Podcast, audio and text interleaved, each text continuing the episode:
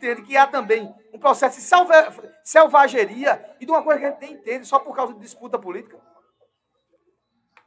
Bom dia, Daniel. Bom dia aos ouvintes da Rádio Capibari Daniel, hoje eu peço desculpa que hoje eu estou aqui ao vivo, né? Direto da, da, da panificadora Cristal, estou até aqui fazendo a propaganda, depois vem pegar a verba de E, é, e a internet, e aí o sinal aí tá uma porcaria. Eu estou vendo você todo malhado. Entendeu? É a TIM, a culpa é da TIM. Mas vamos lá. Mas dá, mas dá dando é... para ver, vai lá. Veja só, eu lendo sobre isso até no próprio domingo, e eu vi um, um conferencista espírita dizendo o seguinte, que o que está faltando para o nosso país e para o nosso mundo é uma reforma moral. Né? Precisamos atender às leis morais. Vou fazer uma pergunta básica aqui. Você é um homem que tem uma, uma larga experiência no mundo público, você teve a, a, a oportunidade de beber de fontes do nível de Dr. Miguel Arraque Alecá, Dr. Sérgio Guerra e tantos outros nomes que foram ícones na, na política estadual e, por que não dizer, nacional. Mas eu pergunto a você, qual foi o político que você conheceu de pontuar como positivo a proposta do seu rival? Qual é o partido político que consegue identificar no plano de governo do seu rival o ponto positivo? Então, a gente não tem essa, essa, esse nível de amadurecimento na moralidade. A gente pode discordar sem discordância. A gente pode, a gente pode abrir um debate e defender um ponto de vista, respeitando e pontuando o que a oposição ou o que o meu concorrente político aponta de positivo. Então, todo extremo ele é nocivo. Eu ontem nós tivemos um evento aqui na prefeitura de João Alfredo que fui convidado para fazer a locução e João Alfredo é o primeiro município no estado a pagar o piso salarial do agente comunitário de saúde e do agente de combate a endemias. Isso também, graças à sua competência enquanto consultoria pública é, da Congesp aqui na nossa gestão. E eu disse lá que o momento que estamos atravessando hoje é um momento muito delicado, melindroso, e a leitura que eu faço é como se o nosso país fosse uma corda, em cada ponta da corda tivesse um trator puxando em lado oposto. Essa corda vai quebrar, essa corda vai partir. Então, o que precisa é amadurecimento e o obedecer às leis morais. O que é a lei moral? É eu olhar o meu irmão como um todo. É eu saber que a forma dele pensar diferente de mim nem aumenta ele, nem diminui o meu ponto de vista. É eu ter a maturidade de enxergar numa, numa, num discurso diferente do meu uma forma nova de pensar. Né? Hoje a gente não tem mais debate. Hoje você não pode elogiar nada que você já é rotulado. Que isso é um neoliberalismo, isso é um fascismo, isso é uma estratégia de quanto pior, melhor. Porque se o povo não pensa, se o povo não estuda, fica fácil de dominar o povo. Né? É bíblico e você sabe, onde diz que cego que conduz cego, ambos vão para o buraco. Então, eu acho que o ponto vai bem mais além do que a educação. A gente começa até por uma questão cristã. E mesmo que você seja ateu, né, você tem que ter moral. Você tem que abraçar valores. Você tem que fazer as coisas de forma que, que é um conceito de ética muito prático que o Clóvis Barro Filho dá, que ética é o que você faz quando ninguém está vendo. Né? Por que é que nós temos disciplinadores nas rodovias estaduais e federais? Por uma questão da educação. Porque se não tiver aquele disciplinador, o gelo baiano, o pessoal vai fazer conversão à torta e à direita e vai ter acidente de trânsito. Né? Então, eu acho que a discussão é essa. A gente, toda dor traz um ensinamento. E a gente, para comer um ovo frito, a gente tem que quebrar a casca é uma dor para o ovo. Eu acho que depois desse momento que a gente está atravessando, nós vamos ter né, uma lucratividade, um aprendizado, porque só tem dois caminhos da gente ir para a morada do Pai: ou pelo amor ou pela dor. Esse é o meu ponto de vista.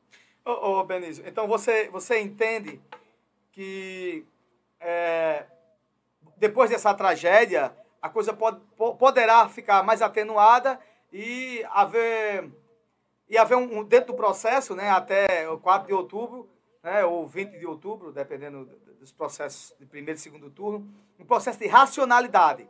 Racionalidade, eu digo, olha, no, vamos aqui debrear, botar aqui um, um pé no freio, para que essa coisa não se estenda para uma situação pior, até de um, de um, de um processo uh, de enfrentamento civil entre as pessoas por causa de porcaria de política. Olha, eu, eu acredito o seguinte, é, nós até conversamos nos, bastidores e um vídeo que viralizou nas redes sociais de um momento infeliz onde a senhora Raquel Lira foi abordada de uma forma muito deselegante, né? por dois comerciantes lá de Toritama, que tudo aquilo poderia ser conduzido de uma forma mais racional, de uma forma mais gentil, porque por pior que seja o político, ele é homem ou mulher, ele merece respeito. Existe respeito até dentro da, da, das relações animais, é. né? os próprios animais se respeitam. Então, o que eu tenho observado é o seguinte, Jadiel, é, a gente tem que gerenciar a crise. Se o negócio está polarizado na majoritária, nas cabeças, tanto do lado de presidente a nível nacional, como aqui em Pernambuco também, é um ponto fora da curva, não estão votando em melhor proposta de governo, estão votando em quem não deve ficar lá. Né? Estão, estão querendo vingança. Né? Então, o que acontece? É, querendo ou não, esse pessoal tem consciência, por pouco que seja, e tem responsabilidade desse cenário. Então, já que a gente não pode, não temos muitas opções para se votar nas cabeças no executivo, então vamos gerenciar a crise e vamos ter cuidado no voto que a gente dá a deputado federal, a deputado estadual e a senador. Eu acho que é o que a gente tem de material para fazer com construindo uma estrutura para que a coisa dê certo em médio prazo. Porque hoje a gente não tem uma opção, por exemplo, de uma pessoa que consiga costurar né, é, os polos, Lula e Bolsonaro.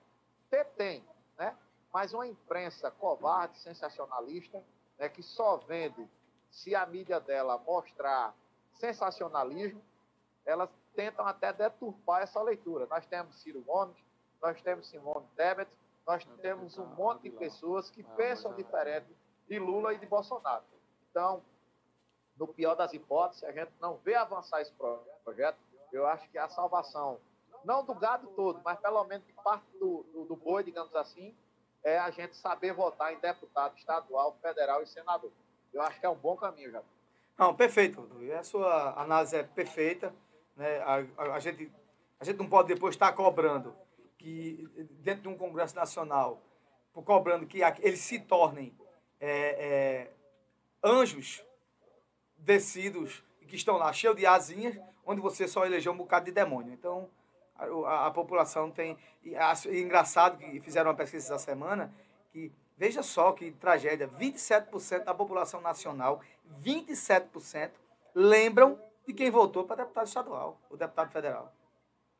Isso é que é uma memória privilegiada do nosso povo brasileiro. Não sei, eu voltei, entendeu? Então, esse é, é a nossa tragédia também. E a gente tem que continuar cobrando. Então, e, e isso é importante, porque a gente só vai sair dessa tragédia se a gente com, com, continuar altivo, né, fiscalizado, é, fiscalizante dos processos que devem ser fiscalizados, fiscalizar com, com, com maestria, né, ver em quem você votou, não esquecer e saber quem vai escolher. Saber quem vai escolher para a gente não continuar nisso. Porque é, é, isso aí é interessante. Se você escolhe né, alguém, até num, num processo pequeno, né, em qualquer liderança, se for de selvageria ou não, até nas aldeias, né, né, nas etnias, se você escolhe um líder que incentiva você à guerra, incentiva você a querer diminuir e destruir o seu inimigo, você vai se tornar um, um desses se não tem uma palavra amena, se não tem uma palavra dizer assim, olha, vamos conversar, vamos dialogar, mesmo sabendo que você é forte. Já pensou se as nações que são fortes e que têm poderio militar amanhecessem com um Oxambambão, um demônio, vamos agora destruir tudo agora que é menor do que nós? A gente ia virar Né? O processo. Não é? Então, o cara. Ah, eu sou muito forte. Vou, vou, vou, vou, vou brigar com aquele, vou destruir meu, meu vizinho. Isso aí não é racional. Isso é irracional. Daniel, né? eu, eu, eu sou fã, eu acredito que levaremos séculos ou milhares de anos que a gente possa ter aqui na face terrena uma, um ser tão iluminado como foi Mahatma Gandhi. Um cara que pregou a não violência, né? O cara que construiu uma filosofia de você viver sem dinheiro e sem violência. Aí você pode até dizer assim, não, mas ele lutou. Não. Quando você coloca a palavra luta, o substantivo luta, você já traz combate. Ele não lutou com ninguém. Pelo contrário. Pelo contrário. Né? Pelo contrário. Ele viveu mostrando que é possível viver sem violência e sem dinheiro. Né? Ele tinha só o necessário. O que passa do necessário é supérfluo. E o que sobra na minha vida, sobra, falta na casa de um irmão.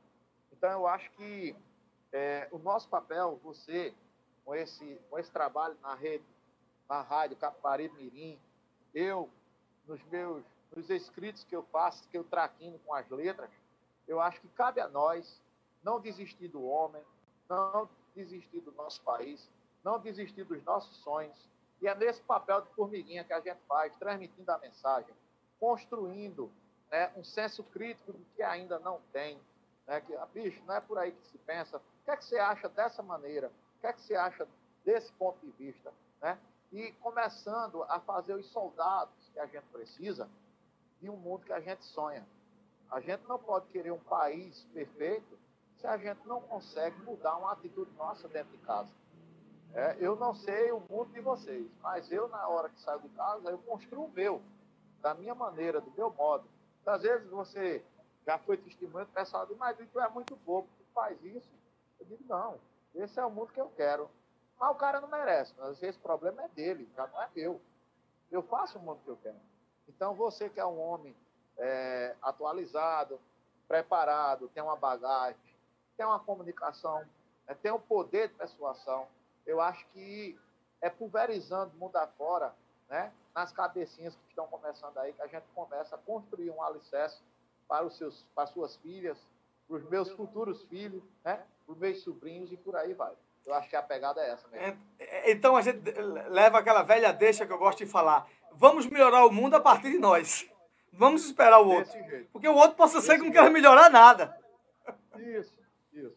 Eu costumo dizer assim, precisamos ser espalhador de amor. O que a gente está precisando é espalhar amor de mundo afora.